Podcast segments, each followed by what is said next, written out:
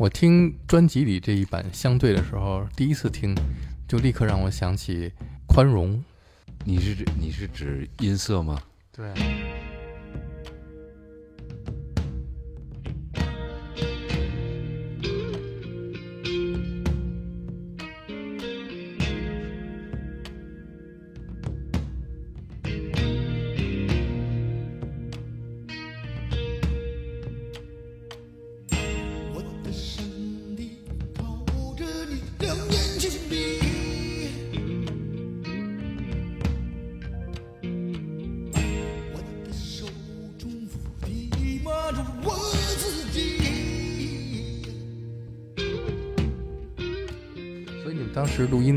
崔健作为监制，给你们提了很多在音乐上的建议，尤其是在音色上，是吧？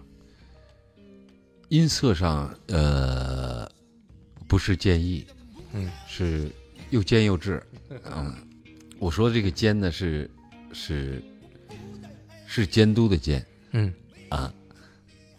然后呢，我们那时候呢，就是包括就是说，包括这是都是事后知道的啊，就是从崔老师身上学到的一些一些专业的一些或者或者说是行业里的一些呃一些知识吧。在之前呢，就是每一个乐队，我不知道每一个乐队应该有它的这个这个音色，包括一张专辑，就是制作出来以后呢，要保持它的音色的那个完整性。嗯，我一直认为，就是说，就是一个一首歌就是一个作品。嗯。那么表现一个作品呢，就是我可以用很多完全不一样的这个音色，嗯。哎，我比方说效果器，嗯。我可以使，我可以尝试用很多很多，这只要能够完成我想想要表达那个内容的那个那个意境就 OK。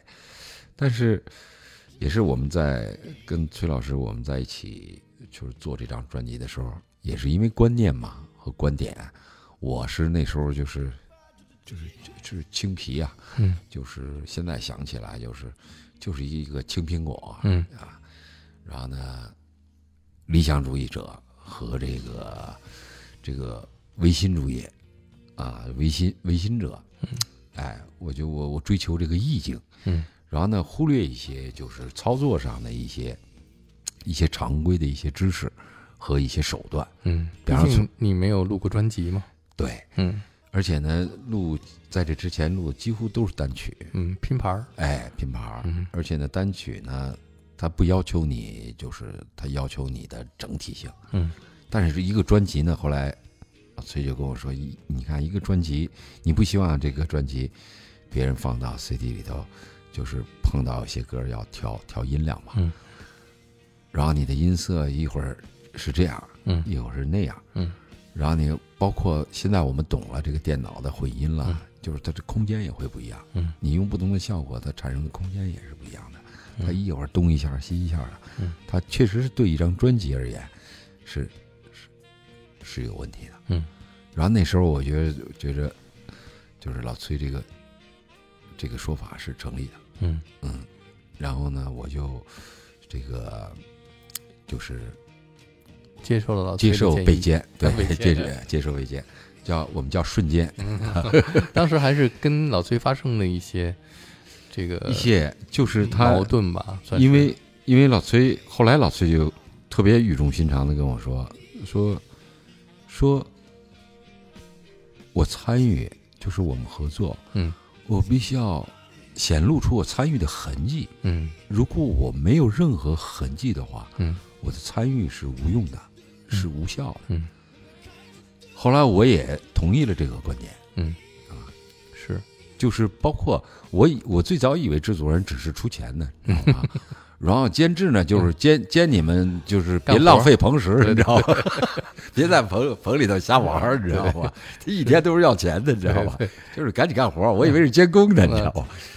就是没想到专业性很强的，你知道吗？是那是我初次，我以前不知道有监监制啊，什么嗯制作人，我搞不清楚嗯啊。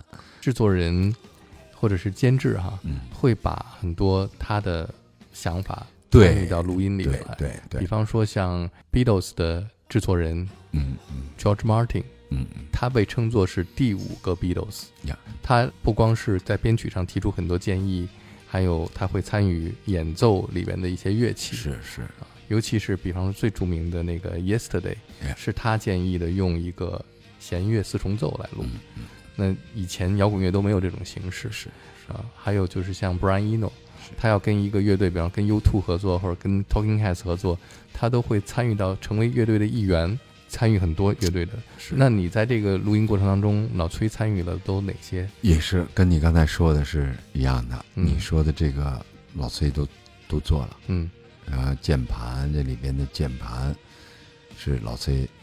你们当时有键盘吗？没有？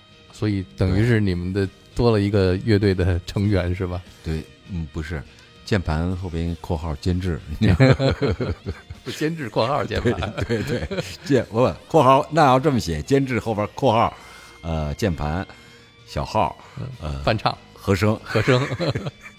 是因为老崔呢，是因为他是真是在里边，他是深度参与，嗯就是每一个作品，嗯他真的是在那儿，他不光是以一个呃听众的感觉，我去我去听，嗯他以一个听众的感觉去反映这个作品，嗯。同时他也以也会以一个创作者的身份嗯。去去怎么说呢？去调整这个作品。嗯。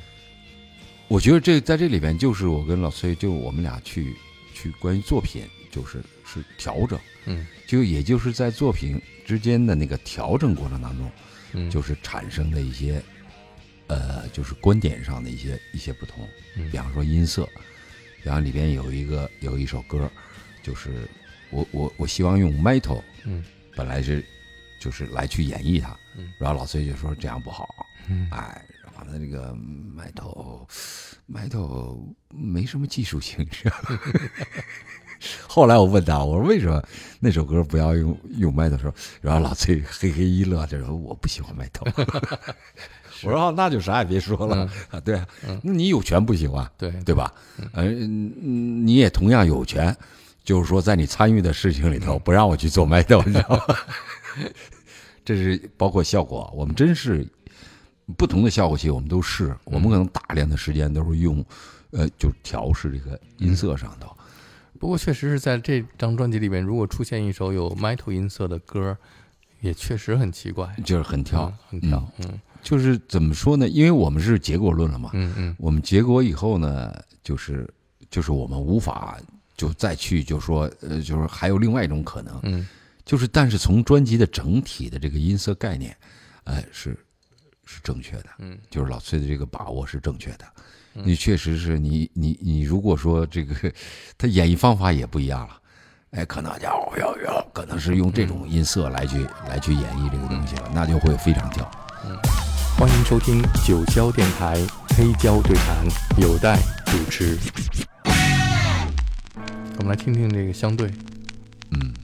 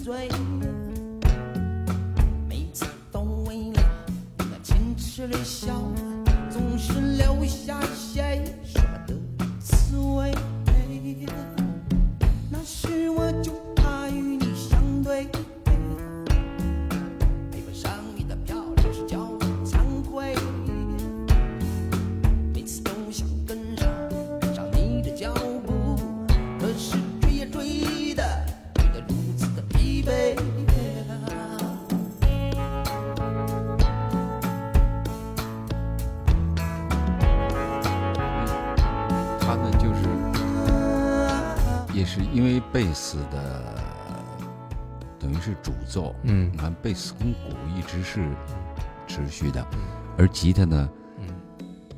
这边一句，那边后来那有一回就是齐爷，嗯。我说有个演出，嗯，就是请齐爷帮忙，齐爷说：“我操，你这东西，我操，我听东边一下，西边一下，我操，这这他妈这他妈这他妈怎么弄啊这个？”所以，我们乐队区别于其他，就是我们的配器上的，其实没有那么呃玄乎，嗯。就是因为是以贝斯作为主主动机嗯而呈现的。嗯。那么就是其他乐器呢，就是主次一定要分分开的，嗯。然后分开以后再合起来，嗯。这个劲儿就是我们的胖哥的那个劲儿，嗯。就是很很轻柔，突然咔一下，就是呃怎么说？我们说这个这个这个这个这个起伏起伏有序，嗯所以其实呢，配器呢，就是它的所谓的丰富，可能是来自于这儿，就是而不是一上去就不停，嗯就是乐手一上去就不停，嗯，这个就是有层次，有变化对，啊它。可能变化会多对，我。们现在听这个版本跟我们听刚才九四年的那个版本嗯差距真的是非常大。但是我觉得九四年那个版本一上来的时候，哎，我觉得这个音乐很有意思。是。啊，尤其是贝斯很跳，但这里边好像这首歌在这个版本里边嗯，就是磨得非常好，是一个流行歌，那是是是啊，对对。一切都很完美。这个在录音里面，我们做完这个专辑的时候，后来老崔问我，说：“你觉着这个这些歌里边，你最喜欢哪一首？”嗯嗯。然后我说：“我最喜欢那个《梦》，嗯。那里边有一段那个，因为都是五声的嘛，嗯。五声的调式那一段那个 solo 特漂亮，嗯，就是那个配器啊嗯。也特别舒服，就是鼓、贝斯、吉他，就是那个律动啊，嗯。就是就是就是怎么说，舞蹈性很强，嗯。而且画面感很强，我喜欢那个。嗯后来老崔想想了，可能我说我我的喜欢跟他喜欢不一样，嗯后来他就不聊喜欢了，嗯他说你你最不喜欢哪一首？嗯然后我在那我就一想，我说嗯，怎么会有最不喜欢呢？因为都是自己孩子嘛，对对 他再不好，他也是自己孩子呀。嗯如果特别不喜欢，你弄他干什么呀？嗯我就在那犹豫。嗯他说是不是相对啊？我说对呀、后来我们俩达的一致，嗯达成的一致是什么？在这一这九个作品里头，嗯，相对是最甜的一个，对，嗯。就是它更像是当时我们感觉，就是说它它更怎么说呢？也不能说它流行，嗯。就是它不也不是流行乐的那种模式，嗯，但是在相对于其他作品，它是很甜的一个、嗯。一一个就是没有那么刺儿，对，就是因为动感情了，就是那种动感情了。是，结果最后呢，事实证明呢，就他被接受了，嗯是，然后其他的都是都是在当时没有没有被我们我们是当年这张专辑出来以后拿的那个十大金曲，嗯。十大金曲呢，就是我们是排在第三个，嗯，然后那时候有刘欢，好，我们那时候是就是这个相对。嗯然后后来就是舒缓的旋律性的东西，呃，柔情的东西，嗯还是易于这个怎么说是我们说是被接受，还是说更适合于推广，嗯，和更适合于商业上的推广？是，这首歌就特别像一个整张专辑里边用来推广的一首歌，但是当时不是这么想的，真不是这么想。好像后来还被什么电视剧还是电影用了，是吧？啊，是嗯。是，这个相对是被被用了用了几回。嗯。一个奋斗奋斗那个嗯。片尾是、是这个，然后这个这个相对是那就是唯一的一个就是作品拿奖的，嗯。嗯。嗯我不知道是唱片公司去去去做的这个事情，还是听众真的打电话进呃去，确实是说说说喜欢这歌嗯啊，我觉得咱就咱就不不好说这事儿了，对商业上的事儿咱不懂，不过确实像你说的，这个歌儿是动情的，而且这个动情不像流行歌那么甜的很腻的那种动情，它是一个很有自己个性的一个一个我甜法儿。其实很多很多，就说年轻人把它当做一首情歌，嗯其实我的动机不是不是在唱爱情，所以老崔也是你的制作人，你的监制一上来先问你这是不是一首爱情歌曲，是吧？嗯，他为什么这么问你呢？就是说他的制作方向会不会更甜一些？呃，因为他嗯就看我的作品，当关于爱情的作品，我我很少。就是第二章的里头谈到这个爱情的，就是那个二八恋曲。其实谈的也不是也不是恋曲，实际上它是一个定律性的东西。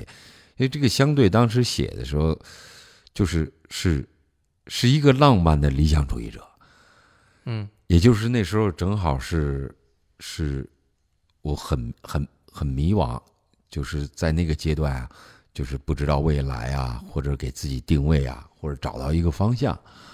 这歌里头本身的这个这个，我觉得可能就是在在词上的那个表达，嗯就是就是我们对于已经已经呃已有的一个事物，甚至于一个榜样，嗯。或者说是一个一个前人的一个肯定，嗯。然后呢，想去效仿他，嗯，想去顺着他的足迹，或者顺着那个方向嗯啊，去去努力，所以才有追。嗯。这个追是什么呢？就是就是对自己的一个一个一个目标或者是一个标准的一个、一个认定。嗯。但是在这个追也知道这个肯定是要去去努力的这个过程当中，他其实是个励志的一个是能感觉到，就是一个年轻人在面对自己的理想、一个梦想的嗯。前面，嗯。是需要去付出、去追寻，还是说退缩嗯这样的一个踌躇的嗯嗯状态当中嗯？那你跟老崔这么说了吗？说了。嗯，他是不，他可能每个人不一样吧。嗯他知道我这个，后来就说，这个是，就是他认为不是不是一个爱情歌。嗯如果是谈到情爱的话，这这不会用这种方式去、嗯去去表达这个事情。然后他认为是是这样，他更多的认为是两个我的呃这个纠结，嗯，或者说两个我的对话，对话。嗯。所以在中国之星上，嗯。他也问我，嗯。然后就也呃，就就是诠释这个这首歌，嗯。这个这个这个这个故事我们怎么讲？嗯。哎，就便有了这个镜子里的我嗯。和现实中的我，嗯。啊、这两个两个这个时空对话，我觉得就是理想嘛，嗯理想与现实的对话，嗯，就是在理想和现实之间的那个嗯呐相对，哎，因为我已经决定了，这个 “n” 呢是东北的一句话，对对对，就是 “yes” 的意思。嗯而且 “n” 呐，很多的时候 “n” 呐就就这么地了，嗯就这么决定了。嗯，OK，没问题，嗯它是这个意思。是，然后在这是个南愿付出前世今生，我已经决定了，即便我不成功，嗯我也要去做这件事情。嗯 OK，我给我自己已经有一答案了，所以用的这个嗯呐。嗯而且那时候我跟跟华姐已经认识了。嗯认识以后呢，这个 N 呢呢，就是我还是喜欢比较比较，我不知道怎么结结尾，嗯你怎么收这个东西？嗯，然后用 N 呢呢，第一就是它它很，是一种承诺，是吧？一个是承诺，一个是他在语言上呢就是不矫情，嗯而且包括我答应不说好，不，嗯它不是这种，嗯好吧，他是他是他是这种状态的一种一种表达。嗯其实我们最大的敌人嗯是另一个我，嗯，是的，我们没有对手。嗯我们唯一的对手就是另一个我。嗯其实不是我们说服他，也就是说先天的说服后天的，还是后天的说服先天的。嗯也就是说感性和理性，嗯，你怎么去转换它？在你所有的创作里边哈，每一首歌都有一个故事，都有人物，都有性格，都有场景。来跟我们说说《瓷器》这首歌是一个什么样的人物、性格、场景？你说就是我们说内卷吗？内卷 我们的其实刚才我们聊就是说，就有我的成长，就是说你得到的那种鼓励你的事情很少，嗯尤其是我们这一代人，嗯真的是这样。我们是一直被约束着长大的，嗯别玩滑，嗯就烧着你啊，别出去跟那些坏孩子在一块混啊，你学点好，你看看人家。你知道我们从小受的全是这种，全是这种东西，你知道吧？然后你稍微的有点出格的，回来一定是挨训的。嗯就是我们那一代老家儿，他也可能时间问题，也可能是他接受的也是这样的东西，嗯所以他没有耐心去去给你说明嗯为什么不这样。嗯所以我觉得问题出在这儿了。嗯。我们刚才说到说到瓷器，嗯。就是这个曹植的这个七步诗，嗯。就是他哥哥呢，因为他曹操的俩儿子嘛，他哥哥呢就是没有他有才华，嗯。你知道吧？但是呢，因为他有才华，也都是呃那么曹操的儿子，他嗯哥哥继了位以后，就怕他这个弟弟就是，哎，要造反，嗯。然后呢给他出难题，嗯。就要杀他嘛。嗯然后呢，你除非你七步给我，你不是有才吗？嗯七步给我吟出一首诗来，我就免你死罪。如果吟不出来，就证明你是徒有其名嗯啊，你哗众取宠，然后你欺骗天下，嗯然后认为你很有才华啊，你你德不配位，我就要灭了你。然后他弟弟含着眼泪，你知道吗？嗯然后他走了三步不出声，第四步开始吟：煮豆燃豆萁，豆在釜中泣，本是同根生，相煎何太？他哥哥听完了以后，眼泪就下来了。嗯说行了，弟弟嗯，不杀你了。嗯发配，嗯，就走了，你躲我远点儿。然后呢，你少招募那些人，你你那什么了？这是完全是，如果单纯的说这是诗的力量，嗯文字力量，嗯那么应该说是他们的情。嗯如果曹植如果写写四句充满了怨恨的词，嗯是必被杀无疑。嗯然后我们从这些历史上，我们听完了以后，我们我们是害怕啊，嗯不是欣喜。这种故事我们听完了绝不会欣喜。是说你得说谢皇上开恩，但是你为什么要杀？就是因为我有才啊，嗯所以你要杀我。嗯，所以这个开篇瓷器 China 本身也是瓷器就是的意思。中国的一个这个这个这个这对它所谓的一一大发明吧，我们管一下。但是瓷器这个东西呢，就是很脆弱，嗯是你看摆在那儿很好看，很嗯漂亮，但是经不起磕碰嗯。啊，这一碰就碎，一碰就碎。这个歌前面用了这个，刚才你说的这个曹植的故事，这个故事人尽皆知嘛，在中国人都知道这个故事，但是你把它给移植过来，一上来就很抓人，就好像是历史老师在给我们上课了哈。你怎么能够把这些你所受过的这些教育运用到反思？其实你还是在反思嘛，你用我们。这一代人都学过的东西，课本里的东西，重新来反思我们接受的文化。嗯，那瓷器这个也是一种文化现象。我们小的时候，这个词儿是经常用的。是是，我们来听听哈，还是听的时候可能会有更多有意思的故事。这被子一出来，人物就出来了，在那儿背着手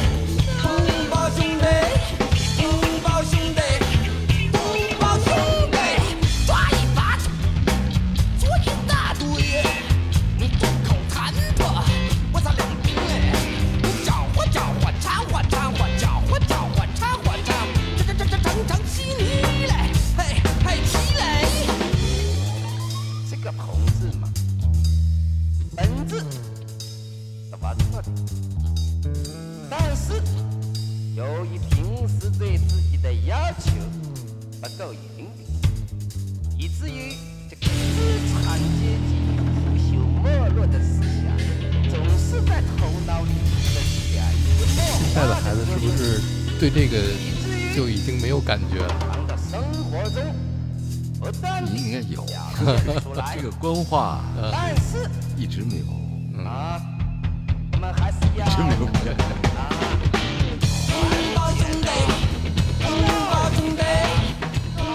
这个官话这部分是怎么想到？这简直真是神来之笔啊！也是我们，就是他其实都是，他可能就说他在在音乐性上，嗯。就是它，它会是那种怎么说呢？换一个空间，嗯。呃，它的作用是换一个空间。嗯。其实这段光话呢，是应该是来自于演出嗯。状态，嗯。就是他这一段时间是是我们说的是就是跟观众互动的，嗯嗯。有可能你你去聊这些词儿，尤其现场的听不清楚，他就不知道你表达什么。嗯但是这个场景一出现以后，他知道哦，这是官僚主义泛滥，你知道吗？他在演绎官僚主义，嗯。然后他在演演绎话语权，嗯。演绎权威，嗯。演绎呃这个这个这个呃大大哥意识。嗯。啊，就是我是老大嘛，你得听我的，嗯。我有话语权，嗯。你必须服从于我。嗯。他是他是这种，嗯。其实怎么说？从后来呢，就是从戏曲从戏曲的这个配器而言，第一章就是戏戏剧性很多，嗯，很多呃就场景的东西就设计的特别多。我们都经历过刚才领导讲话那个场景啊，是啊，是是，在那个时代是很常见的很，而且就会在相声里边去是表现出来，是。啊，而且就是我们说的，嗯，就是教条嘛。嗯。然后呢，官话呢就是一半真一半假。嗯。呃，就重要的是你是什么位置，你知道吧？然后你是属于呃聆听位置的话，你听下半句就行了。你需要做的事情是后半截儿，嗯哎，上半截儿跟你没什么太大关系，你知道吗？包括现在就是说，就很多他们在在单位什么开会啊，领导讲话嗯也还是这个腔调，是吧？所以这官场啊，我觉得它跟时代没什么变化的，官场就是官场，它永远都是官场，嗯是吧？而且中国人只要还要讲礼，嗯讲这个礼节，嗯这个官话就少不了，是，也就是说套话就少不了。嗯嗯对，因为你只给嗯，就有时候会失礼。对的，这也是一个艺术，是是一门艺术。所以这首歌特别有意思的是，开始从这个曹植的七步诗开始，中间又有了官话，然后这个结构特别的丰富，然后再加上这种 funk 的律动，非常奇妙的一首歌。是这个歌，我们就是每场演出是必演的。对啊，而且呢，也是耍乐队的一个，就是玩这个时候特开心。观众一定特别的呼应这个现场，是吧？是，嗯嗯，我们我们现在也也有，就是说，往往就是伤你最狠的，嗯曾经跟你最亲，嗯嗯，是这样。就是呢，我们我们都是以为他就是我，嗯。我就是我就是你，你就是我，嗯我中有你，你中有我，嗯。但是我们就忽略了一个人本来就是，他不是合体的，嗯嗯。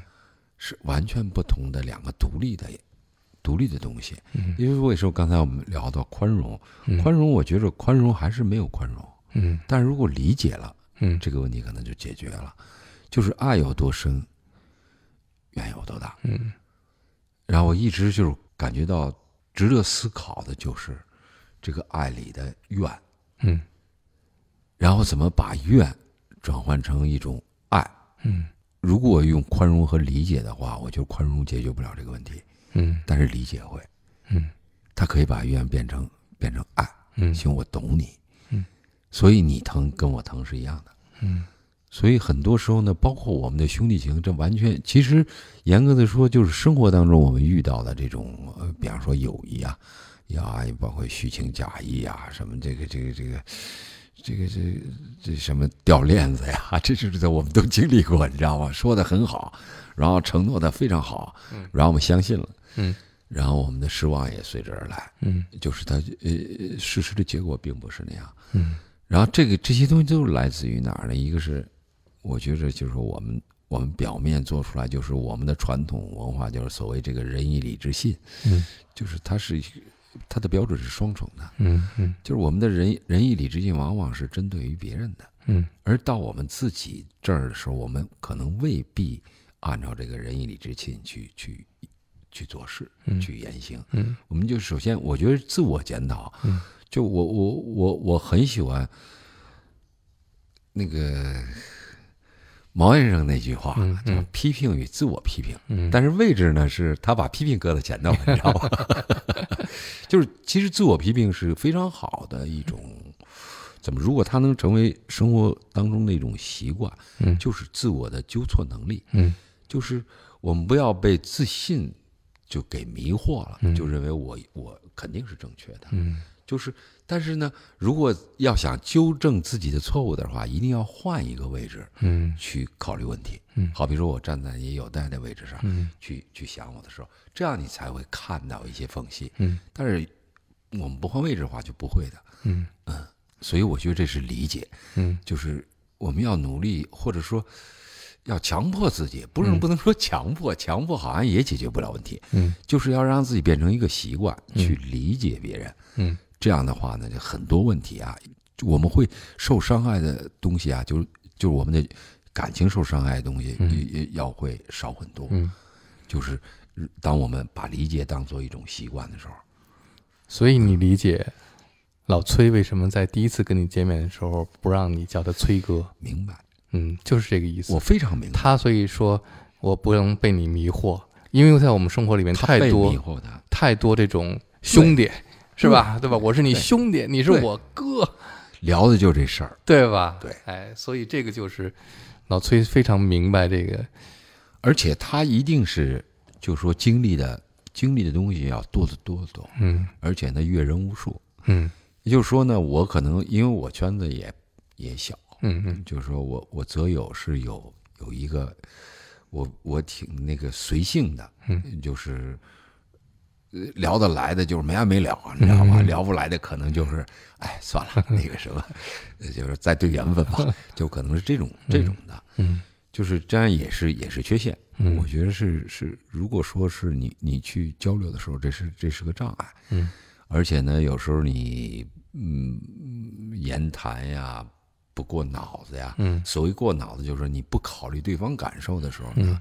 会产生这种结果。嗯这就是说呢，就是还缺乏理解和嗯那个沟通，嗯不是光沟通就完了，还嗯有前提是要理解，嗯呃然后呢才能够聊一个平面的东西。嗯有时候就会拧道了，嗯俩人聊的完全不是一回事儿。是所以我非常理解老崔，就是，嗯而且我把它当做一件很好的事情。嗯如果他他我心里不舒服，或者说我认为他不好，我不会跟你聊这个故事的。对对对，我就觉得就是老崔，为什么就说我们很多时候是是观点和观念是一致的，嗯。就是他他的表达，哎，我我特喜欢他的词，我爱研究他的词，嗯。他的词的很多东西我是理解的。嗯。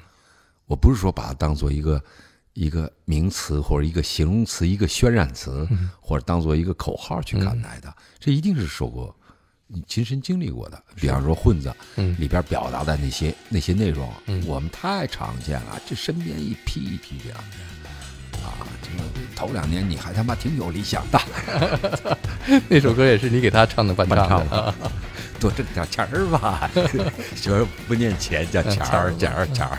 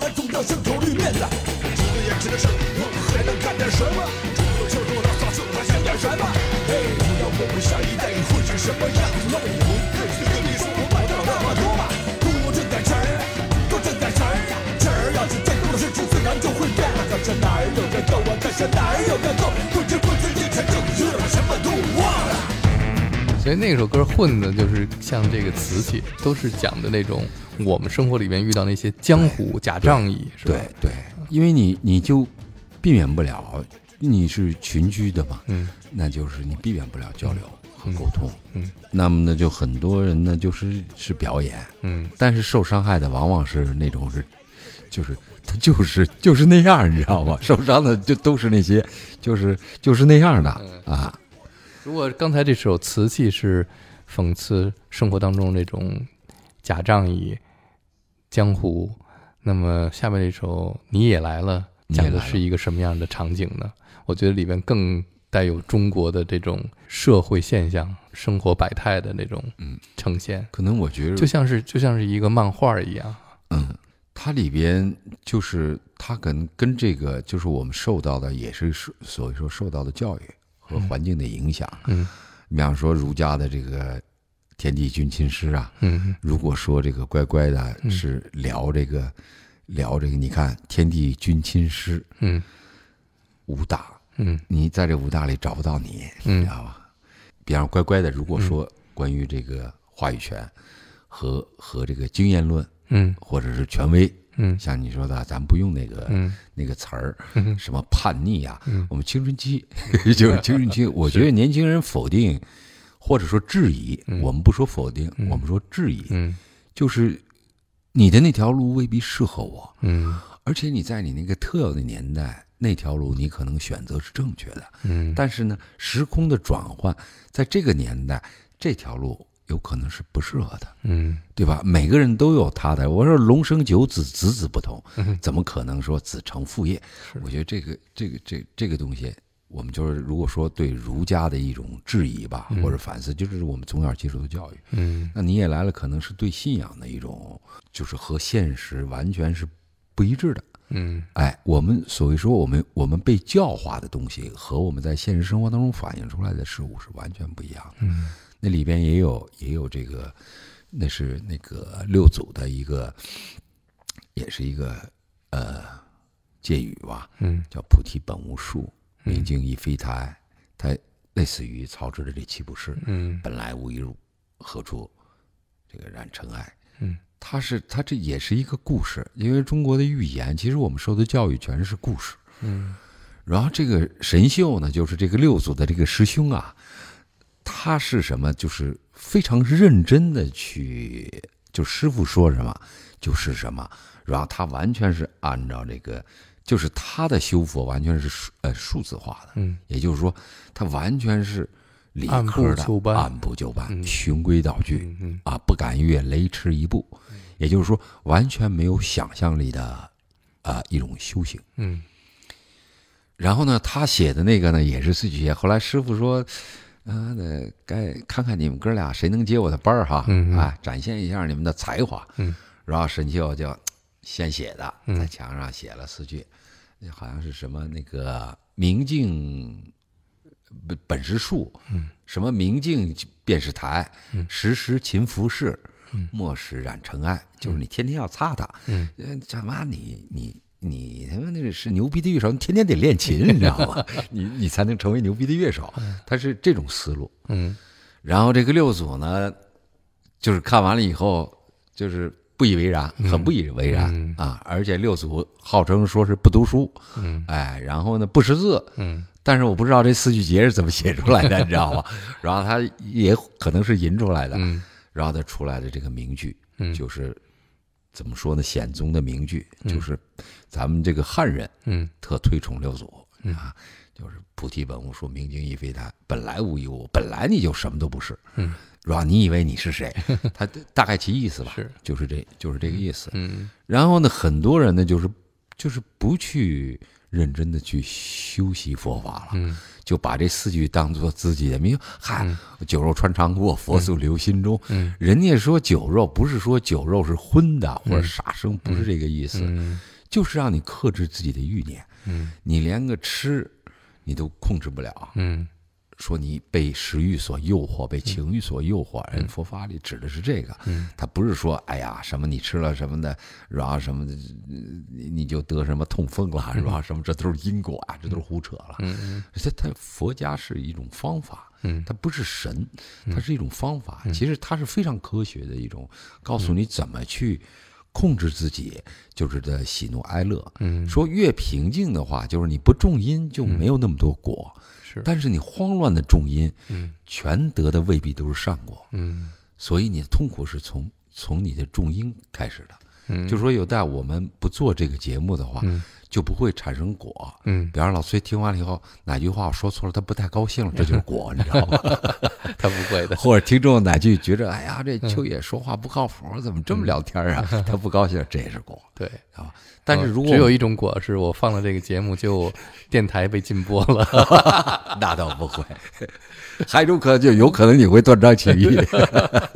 那是不会的。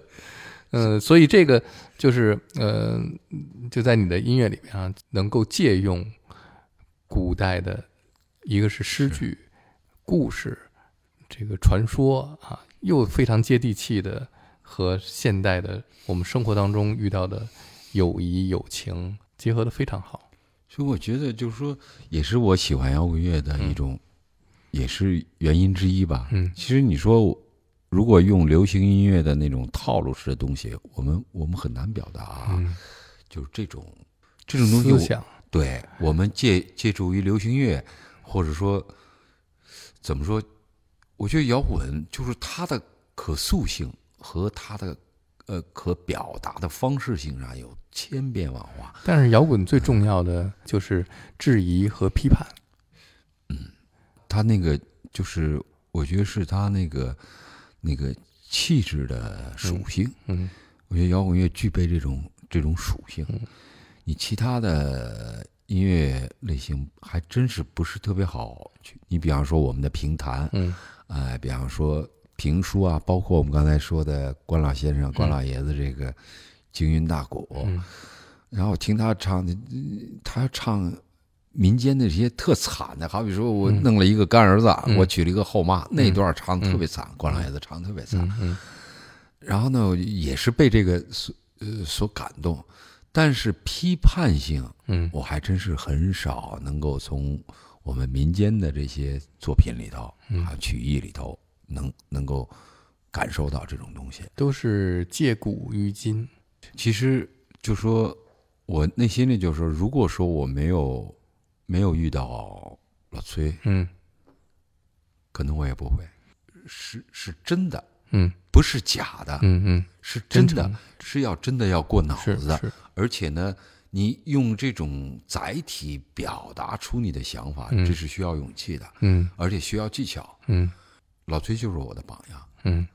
而且老崔既一无所有出来的他的那张专辑《新长征后》啊，那些就是雪地上撒点野啊，嗯而且只有老崔，他是做出来了，嗯是继承事实，所以没有我我我老说嘛，榜样的力量。为什么理想主义者？理想主义是要榜样的，榜样的力量是无穷的。嗯，所以我觉得就是说，老崔对我的影响，如果说是是一个一个方向的话，或者说是一个灯塔的话，嗯可能是那时候我确定要我去做摇滚乐的时候，而且呢要做这样的摇滚乐的时候，就是一个标杆儿。嗯，也就是说，没有老崔的那种呈现，嗯可能也没有后来的资源。嗯，或者说我到现在我都认为，就是呃这条路是正确的。嗯，你也来了。你也来了，你也来了，哦，你也你也来了，赤条条同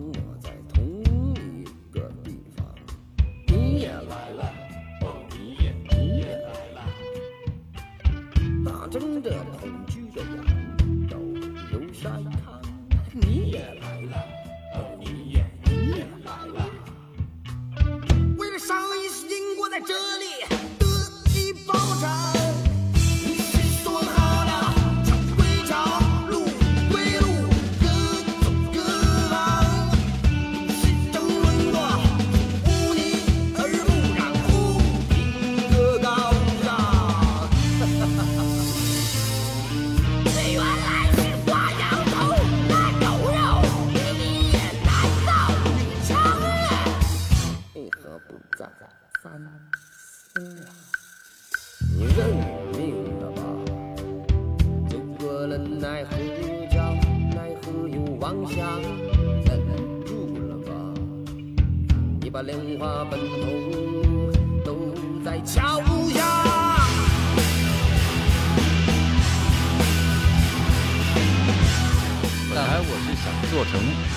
本来想做成麦头，啊，这块儿，而且那个鼓是双踩，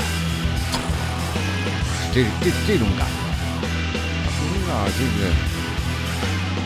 个 不喜欢麦头，即使是这样，也很 metal 了，也已经是在这张专辑里面相当重了。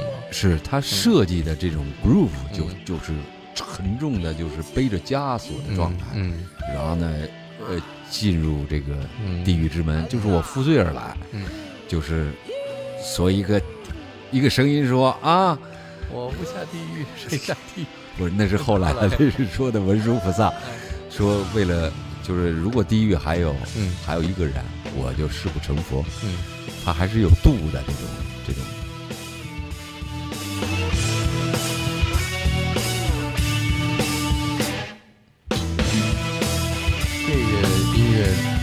戏剧感非常强，就是哀乐的嗯，演奏演奏。你也来了，哦，你也你也来了。是常常同我在同一个地方。你也来了，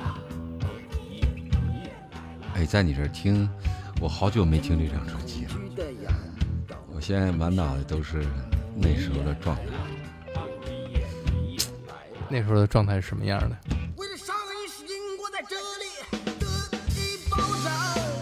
我就我现在是在想，嗯嗯就可能那时候我是我是我是剧中人，嗯，我现在是是剧外人。对。现在来回想当时是一个什么样的感觉呢？当时完全是在状态里头，嗯嗯就是老崔，就是跟老崔做的这第一张专辑，你看前面跟录的单曲啊，嗯。你感觉就是就是就是没有那么就是丝丝入口，嗯。不流畅。嗯。但是现在听这张专辑，就是我就说从我的唱上来说，嗯嗯。是很流畅的，是很放松的，对对。就是嗯不费劲儿。嗯，即使你这个整个的一首歌曲，不同的段落、不同的表现，嗯。而且你在一一首歌里边有假声，有嗯，这个不同的声音的呈现，都是特别自然的。这这个转换，我就想那时候的状态，就是真是每次听都不一样。嗯，我是很少，我这个自己的专辑我很少听。你用假声唱这种表现形式，也在那个时候，很多摇滚乐队很少用这种用假声唱。好像就是丁武有过吧？丁武对啊嗯，好像就丁武有过，这但是这种假声唱是丁武使用，还有你使用，都是类似于像戏曲，对对，呃，对戏曲那样的，嗯对吧？像我是想用声声音的那个那个那个特点来去来去呃拉出拉开那拉个距离，拉开一个场景，嗯。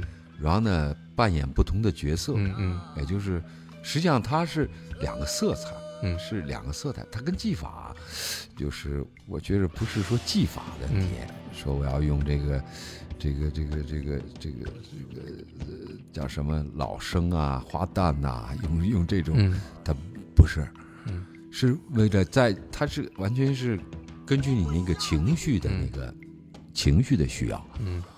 你像有还有一些歌也是第一章里头用假声的挺多的，对，嗯。但是那时候年轻嘛，嗯。那嗓子也有，嗯。那时候烟酒熏陶的还还还不够。我记得 MIDI 音乐节的时候，就是五一嘛，我记得，就是我们演到演到 metal 这一块儿的时候，那时候很少有人听听听大紫苑，嗯，演到 metal 那块儿，这场子就炸了。就甩头发是吧？哇，那场子就炸了，给我也吓着了，你知道吗？因为我们那时候在很多乐队里头，我们是那种场子不是特热的那种乐队？很多人都是那种 就是神插力的着手看。对，插着手看，就是很少有炸场子的这个时候，除非他特别熟了，嗯，所以给我惊着了。后来他们说我操，你们当时那个在台上那个状态，嗯。就我是蹦起来了，嗯。正好我们那儿有一个大切，嗯。就咔，然后一下乐队就起来，两把吉他就哗就起来了，金属那种的，后来唱就炸了，我也挺感动。